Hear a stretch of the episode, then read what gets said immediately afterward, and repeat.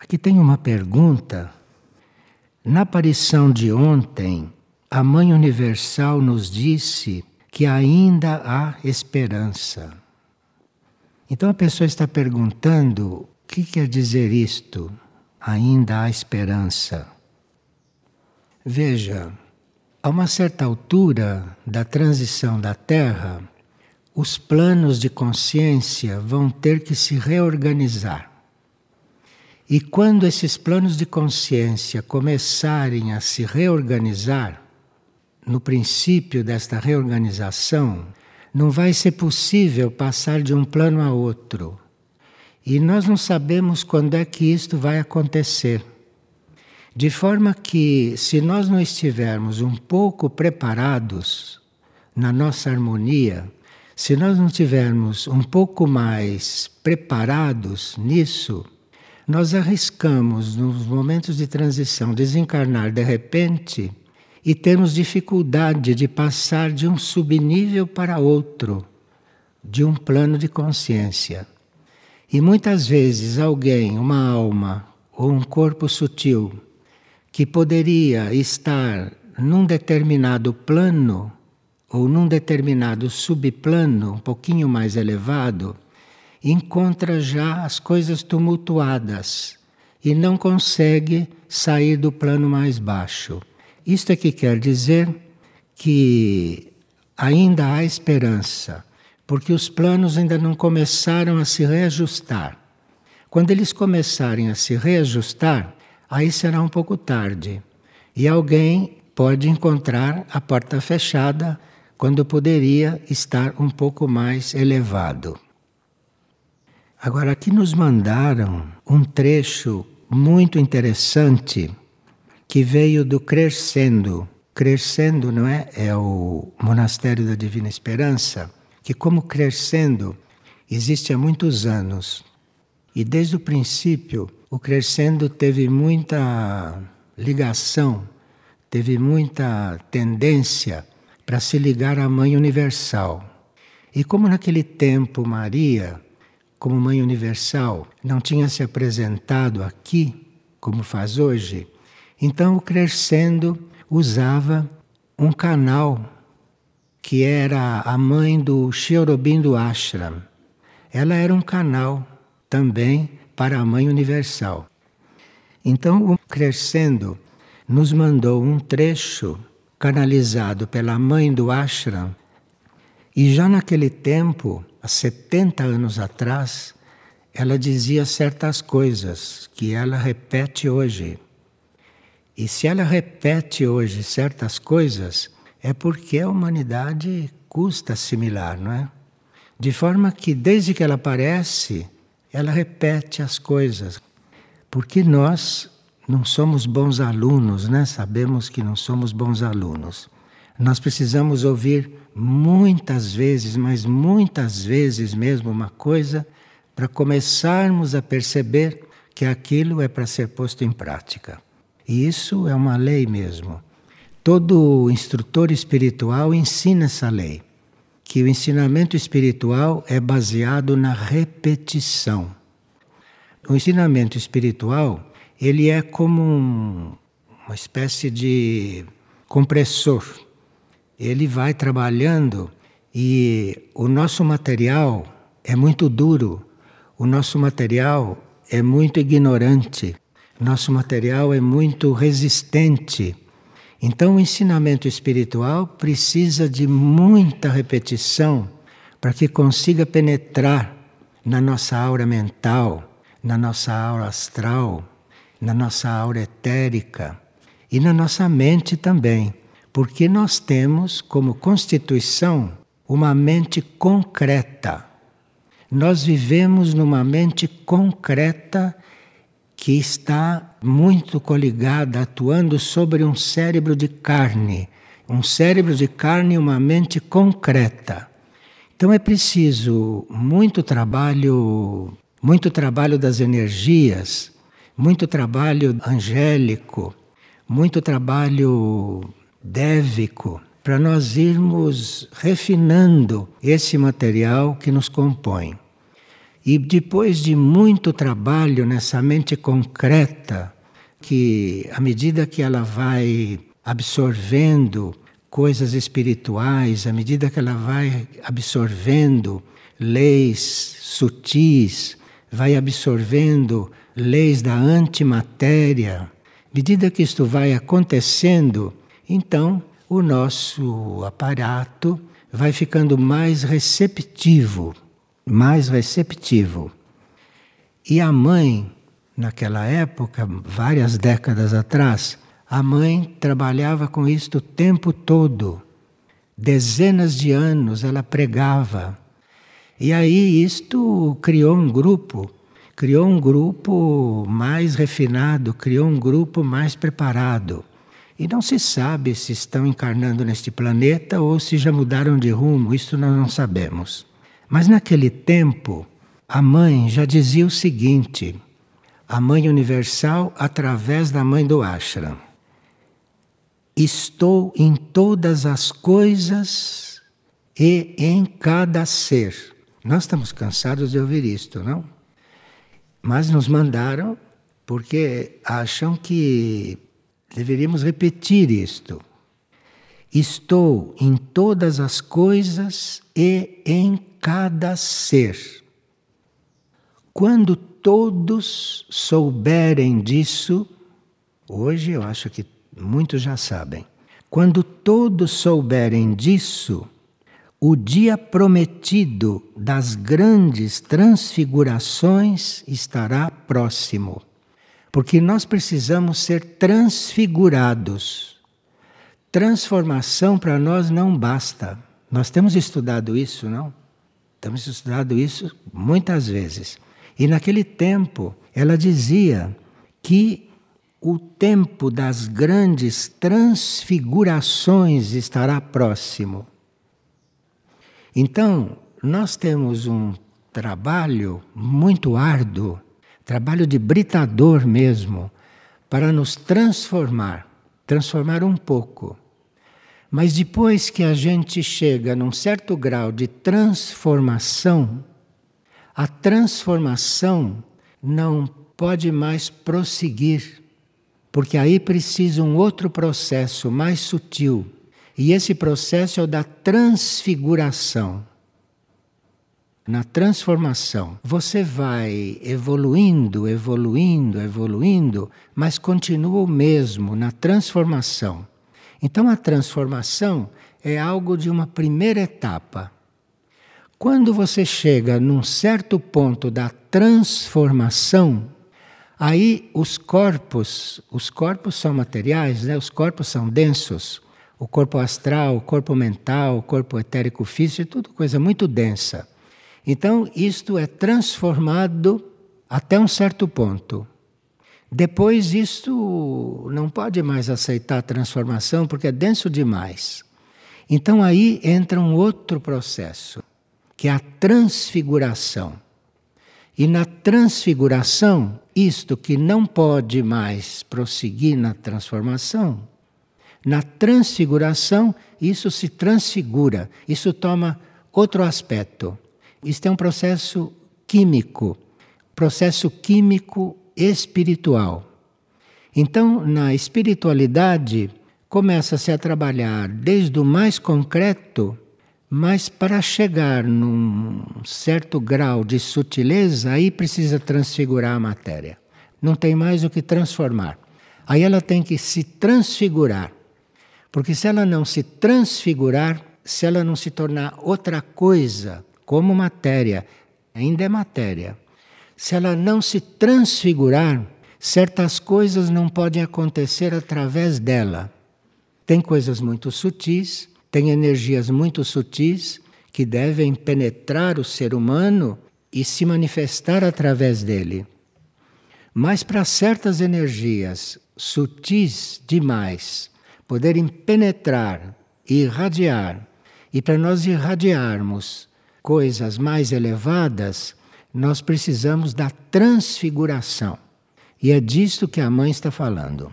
Então ela diz: quando todos souberem disso, o dia prometido das grandes transfigurações estará próximo.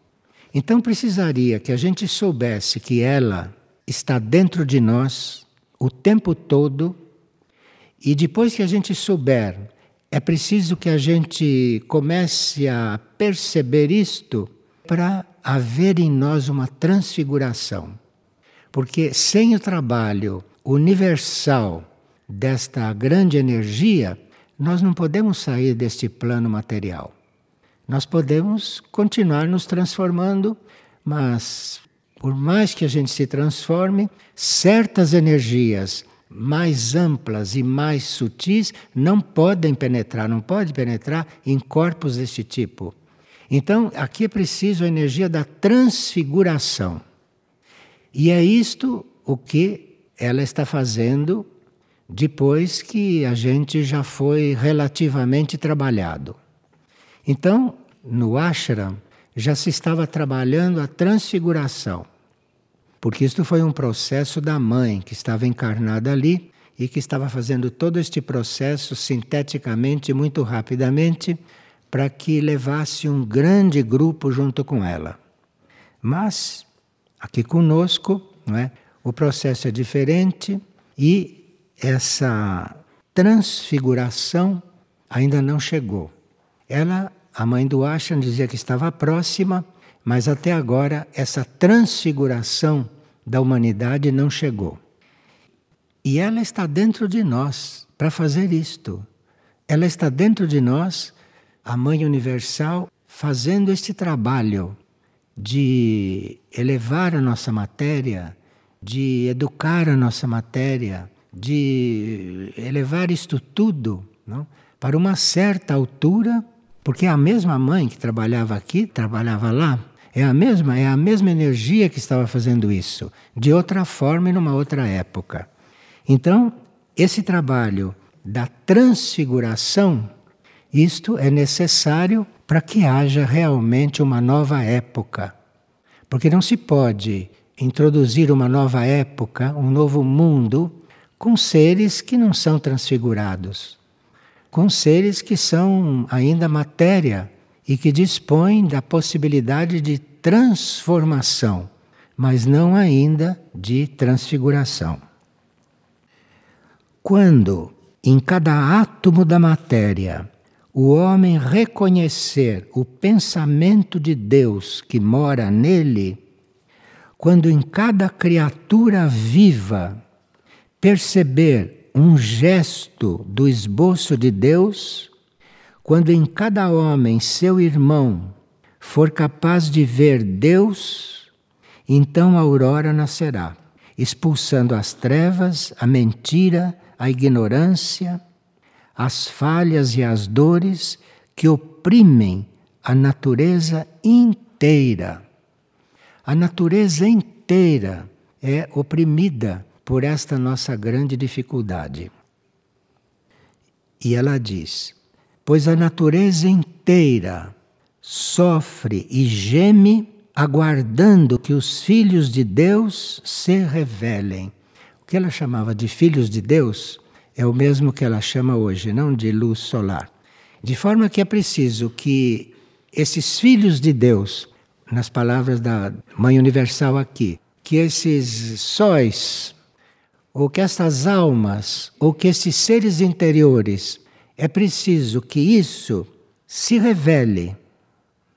Porque enquanto isso não se revelar no ser humano, enquanto o ser humano não deixar de ser humano para ser um ser superior, a natureza inteira sofre e geme, aguardando que os filhos de Deus se revelem. Enquanto nós estivermos nesta lentidão, enquanto nós estivermos nesta falta de decisão, enquanto nós estivermos nos transformando a duras penas, enquanto isso a natureza toda está gemendo. Está gemendo porque está oprimida por nós. A natureza é tratada por nós como se ela não sei o que fosse. De forma que a natureza geme, ela usa a palavra geme, A natureza inteira sofre e geme, geme. Sabe, quem tem ouvido interno, quem ouve nos outros planos, ouve esse gemido da natureza, ouve esse sofrimento da natureza. E a natureza é tudo isso que está revelado.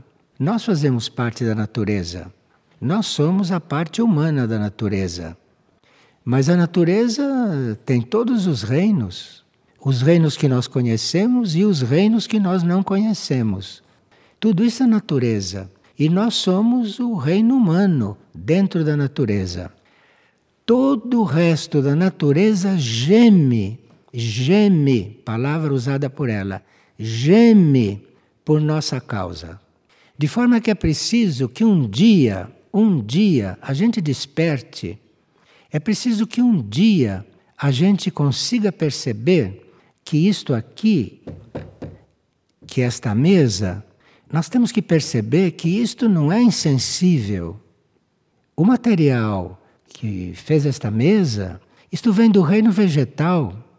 E quando ele chega a ser uma mesa, ele tem a sensibilidade muito mais reduzida, mas tem. Mas tem sensibilidade. Tudo sente alguma coisa. Mas nós, como somos muito, muito primários nesse desenvolvimento sutil, nós não percebemos. Nós não percebemos que, de uma certa forma, este papel está sentindo alguma coisa enquanto está na minha mão. Mas nós não, nem temos isto na nossa conta. Não temos isto em conta. Então, estamos realmente muito necessitados de impulso.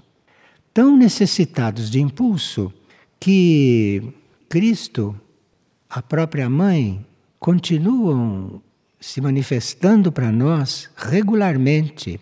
E nós estamos justamente nesse período comentando certas transmissões dessas hierarquias. E hoje nós temos aqui uma transmissão do dia 8 de agosto de 2014, deste ano, de Cristo Jesus, que também é muito significativa para nós. E é uma transmissão que fala bem claramente que a simplicidade e o silêncio, a simplicidade e o silêncio são importantes chaves para nós. E veja como é a natureza humana despreparada. A natureza humana despreparada procura complicar as coisas. Você vê a vitrine que uma pessoa se transforma para aparecer para os outros. Quanta coisa ela põe, quanta coisa. Isto é o contrário daquilo que lhe daria a chave, a simplicidade. Isto é o contrário daquilo que lhe daria a chave para a compreensão de muitas coisas. Porque sem simplicidade não há possibilidade de você atrair e de você absorver aquilo que é real. Porque o que é real é simples. E quanto mais você se afasta da simplicidade, quanto mais você se esconde atrás de coisas que nem sei o que é, nem sei para que servem, então, quando você se afasta da simplicidade, você vai fechando as portas da compreensão, de certos tipos de compreensão. E o mesmo se dá com silêncio. É como se a falta de silêncio, falta de silêncio significam todos aqueles movimentos e todos aqueles barulhos e todas aquelas desarmonias que são supérfluas que não precisavam existir. Que não precisavam existir. Então isso chama-se supérfluo. E tudo aquilo que é supérfluo, tudo aquilo que, se não existir, as coisas correm muito melhor, isto é falta de silêncio. Então, falta de silêncio não é só barulho e rumor físico, esse que a gente ouve com o ouvido. Mas a falta de silêncio está também na, na falta de simplicidade. Aquilo que não é simples, aquilo que não é necessário, aquilo que não é imprescindível, aquilo faz uma coisa que nós conhecemos como barulho. Não faz barulho do mesmo jeito, mas faz barulho, faz um barulho que nós não ouvimos, porque o nosso ouvido já está habituado com coisas mais grosseiras. Mas aqui, nesta mensagem, veja como é importante para nós isto. E como as coisas acontecem como ilustração daquilo que a gente tem que estudar. Como tudo está organizado, não? Então vejam como essa instrução, essa instrução que vem do alto, não? Nos conhece, nos conhece profundamente. E como essa instrução nos trata da forma como nós necessitamos, nos traz aquilo que nós precisamos naquele momento. Que diz: Meu raio de justiça descerá à terra depois do tempo da misericórdia. Isto é, nós estamos no tempo da misericórdia, segundo o que a hierarquia está nos instruindo. Nós estamos no tempo da misericórdia. E esse tempo da misericórdia ainda não terminou. Nós estamos em pleno tempo da misericórdia. Então precisaríamos reconhecer isto e nos abrirmos para isso, porque há muita coisa a ser trabalhada em nós pela misericórdia. A misericórdia trabalha em nós tudo aquilo que nós não estamos conseguindo trabalhar. A misericórdia trabalha em nós, a misericórdia transforma em nós aquilo que nós não temos como resolver. Aí entra a misericórdia. Então nós estamos nesta época. E é por isso que estamos falando o mais claro possível porque nós sabemos muito bem que nem daria tempo, nem daria tempo desse tempo material para nós transformarmos as coisas que temos que transformar. Porque estamos tão atrasados que o tempo material, antes das portas se fecharem, nós não temos ideia do quanto temos ainda que trabalhar. Não daria tempo para fazer uma transformação regular. Então veio a época da misericórdia. E é isto que Cristo está nos explicando. Agora, nós precisaríamos viver esta época da misericórdia. Para isso, todos devem estar preparados para escutar as últimas palavras que eu pronunciarei ao mundo. Depois da época da misericórdia virá essa transformação. Primeiro vem a misericórdia para fazer naqueles que se trabalham, mas que não têm possibilidade de fazer tudo porque tem muito que transformar e coisas pesadas para transformar. Então vem a misericórdia. Meu raio de justiça descerá à terra depois deste tempo da misericórdia. Agora, ele está avisando que este tempo da misericórdia tem um tempo e que agora este tempo já está no ponto de se anunciar aquilo que ele chama o raio da justiça. Justiça não é nenhuma coisa malvada. Justiça é aquilo que, depois da misericórdia, ainda não está no lugar. Aí vem o raio da justiça, porque aí vai pôr no lugar a força. Porque o universo não pode se desorganizar. Não é destino do universo se desorganizar. E num planeta como este, habitado como é habitado, primeiro tem que vir a época da misericórdia, para se fazer tudo o que é possível e o impossível. Mas a uma certa altura vem a espada da justiça. Chama espada porque ela vem para colocar as coisas no lugar. E a espada é símbolo desta força que coloca as coisas no lugar. Ou deveria ser símbolo disso, né? Mas serve para outras coisas, porque nós pervertemos os instrumentos que dispomos. Então, espada serve para matar os outros, porque nós somos pervertidos. Mas o símbolo da espada é um símbolo puro que a justiça universal usa. Usa quando já usou todos os recursos. Aí no fim vem a espada, vem a espada da justiça, porque as coisas têm que entrar no lugar. Para isso, todos devem estar preparados para escutar as últimas palavras que eu pronunciarei ao mundo. Ele está dizendo que essas são as últimas palavras dele. Porque ele, como Jesus, Cristo, ou Cristo Jesus, ele fala conosco há dois mil anos. Dois mil anos que fala conosco. Agora, segundo ele, está dizendo as últimas palavras que pronunciará ao mundo.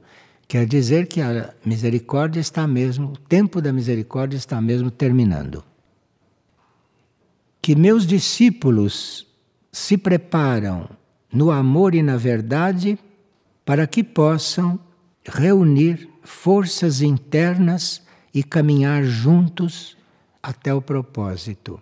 Então nós temos que nos preparar para reunir forças internas. E aqui entra a misericórdia também neste processo, porque nós temos que fazer tudo o que pudermos para reunir as nossas forças dentro de nós.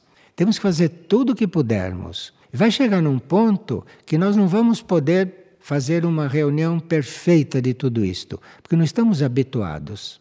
Sempre vivemos muito despreocupados, não? E agora, nesses momentos finais, é que essas coisas têm vindo muito mais diretamente. Então pode ser que a gente não tenha força para reunir, para reunir dentro de nós aquilo que são os nossos valores, que vão servir nos momentos finais. Então aqui, meus discípulos se preparam no amor e na verdade para que possam reunir forças internas e caminhar juntos no propósito. Quer dizer, no amor e na verdade, a gente não, não tem que esconder essas coisas. Nós temos que estar na verdade. A verdade é essa. Então temos que estar diante disso para ver o que resta em nós de possibilidade de reunir força, não é? para transformar isso. Eu o chamo a buscar o caminho da simplicidade e do silêncio. Ele não está pedindo para nós irmos para uma universidade e estudarmos filosofia. Ele não está pedindo nada de impossível. Ele está pedindo que você não se complique, que você se simplifique e que você faça silêncio. Porque no ruído, no barulho, no movimento inútil, em tudo aquilo que é supérfluo, isto tudo impede, isto tudo forma uma barreira para que a verdade surja, para que a verdade se faça. Se nós fizermos um exame de consciência, desde que nós despertamos de manhã até a hora que deitamos, todas as coisas inúteis, supérfluas, barulhentas, inúteis, coisas que se fala com três palavras, nós falamos, como vai? Até que entre naquelas duas palavras, já bateu nas costas, já fez, já perguntou da mãe, já perguntou do pai. Enfim, é uma dispersão, é uma falta de educação energética total. Nós precisamos pôr as coisas nesse tom, porque cada ser que se encaminhe, cada ser que se encaminhe ele traz atrás de si uma fila de coligados. Então nós não somos só cento e poucos ou duzentos neste momento. Atrás de cada um de vocês vêm os coligados, os coligados que estão na fila, esperando que vocês deem um passo, porque se vocês derem um passo, aí vai a fila toda pode dar um passo, compreende? Essa é a nossa situação. Então, um passo que a gente dê, a fila toda dá um passo. E karmicamente, quem deve estar puxando a fila são aqueles que recebem o conhecimento, conhecimento direto, diretamente. Mas eles têm uma fila atrás deles.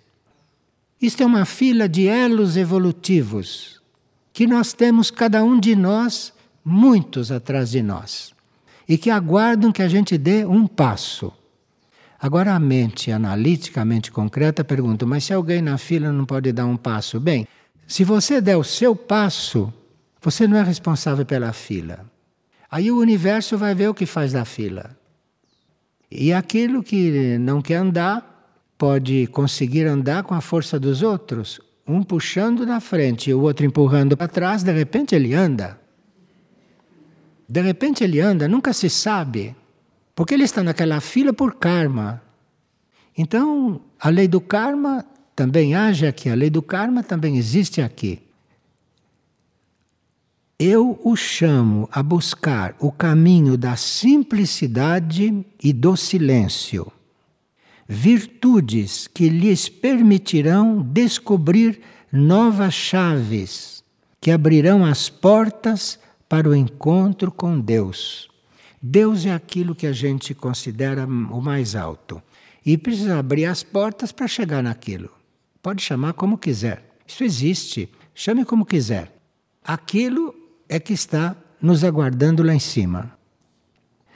Agora é momento de reverter as faltas através da divina misericórdia. Estão a tempo de poder fazê-lo e de pedir uma oportunidade de redenção e de paz, pois o tempo indica um novo caminho a recorrer por aqueles que forem chamados para o superior. Existe um novo caminho a recorrer, porque isto que a gente chama de caminho humano, isso é um, um caminho inferior. Existe um caminho a recorrer, existe um caminho que nós temos que encontrar e seguir. E é disto que ele está falando. A misericórdia dissolve, tira todos os pesos que nos impedem de fazer isto. Agora, aqui é preciso que a gente escolha. Escolha onde quer ficar e precisa que a gente escolha aonde quer ir, não é? ou que a gente escolha seguir ou não. Assim conseguirão dar os passos e encontrar nos momentos difíceis luzes guias em vossos caminhos, e o meu amor os permeará por inteiro. O meu chamado é para todos. Ele não está chamando só quem já o vinha seguindo. Ele está dando um último chamado que é para todos. E ele está avisando que aquilo que a gente não puder carregar ou não puder resolver, que ele resolve. Isto é a essência de todo o ensinamento que nós estamos recebendo. Então, nós estamos recebendo o um ensinamento dos últimos dias mesmo. Depois de dizer tudo isso, aí tem que parar, não tem mais nada para dizer, e aí vamos ver, vamos ver as portas que estão abertas para nós.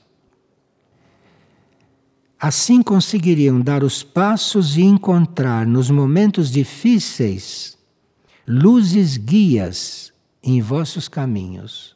Nos momentos difíceis não temos que nos preocupar, porque se nós nos encaminhamos, naquele momento, luzes guias, que serão essas luzes guias, não? Serão naves, serão hierarquias materializadas, o que será? Não será ninguém da Terra, porque aqui ninguém tem essa experiência. Então ali vão haver luzes guias. E você vai reconhecer essas luzes guias, você vai reconhecer que isso é kármico também, você vai reconhecer, não é? E vai seguir. Isto é, essa experiência que nós não temos, que é a experiência da transição, nós não temos essa experiência, nem sabemos do que se trata e nem do que vai se tratar, mas então aí nós vamos ter luzes guias.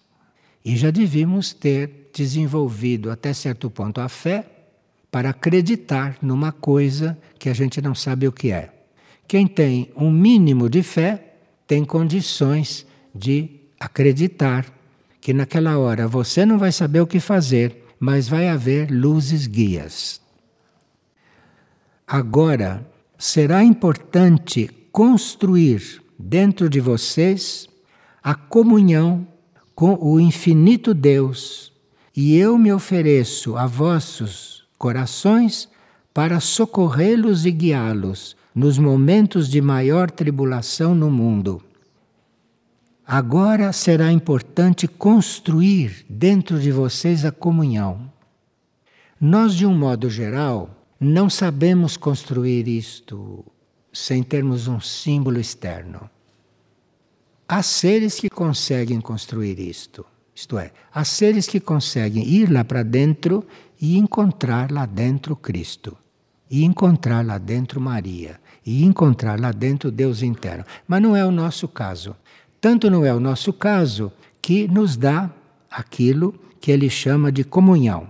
Comunhão é um ritual, comunhão é um, é um cerimonial que, se for bem feito, e se for feito com amor, e se for feito com fé, aquilo substitui a nossa incapacidade de ir lá para dentro e nos unirmos. Porque assim como aqui ele diz que ele está trabalhando como misericórdia, ele está também trabalhando com a comunhão. Porque já que nós não conseguimos ir lá para dentro e fazer aquilo, ele se oferece porque ele pode. Ele se oferece para estar naquele símbolo e você ingerir aquele símbolo. Bom, aí só não vai quem for mesmo refratário. Quem for mesmo refratário. Porque depois de se colocar dentro de um símbolo e mandar você engolir aquele símbolo, depois disso, não tem mais nada o que dizer. E quem nem com isso vai fazer o que deve, então aí não há mais nada a fazer. E realmente há muitas pessoas que não precisam fazer isso porque conseguiram fazer. Um dia conseguiram fazer. E hoje já fazem isto. E tem um aperfeiçoamento nisto. Tem o que aperfeiçoar nesse cerimonial.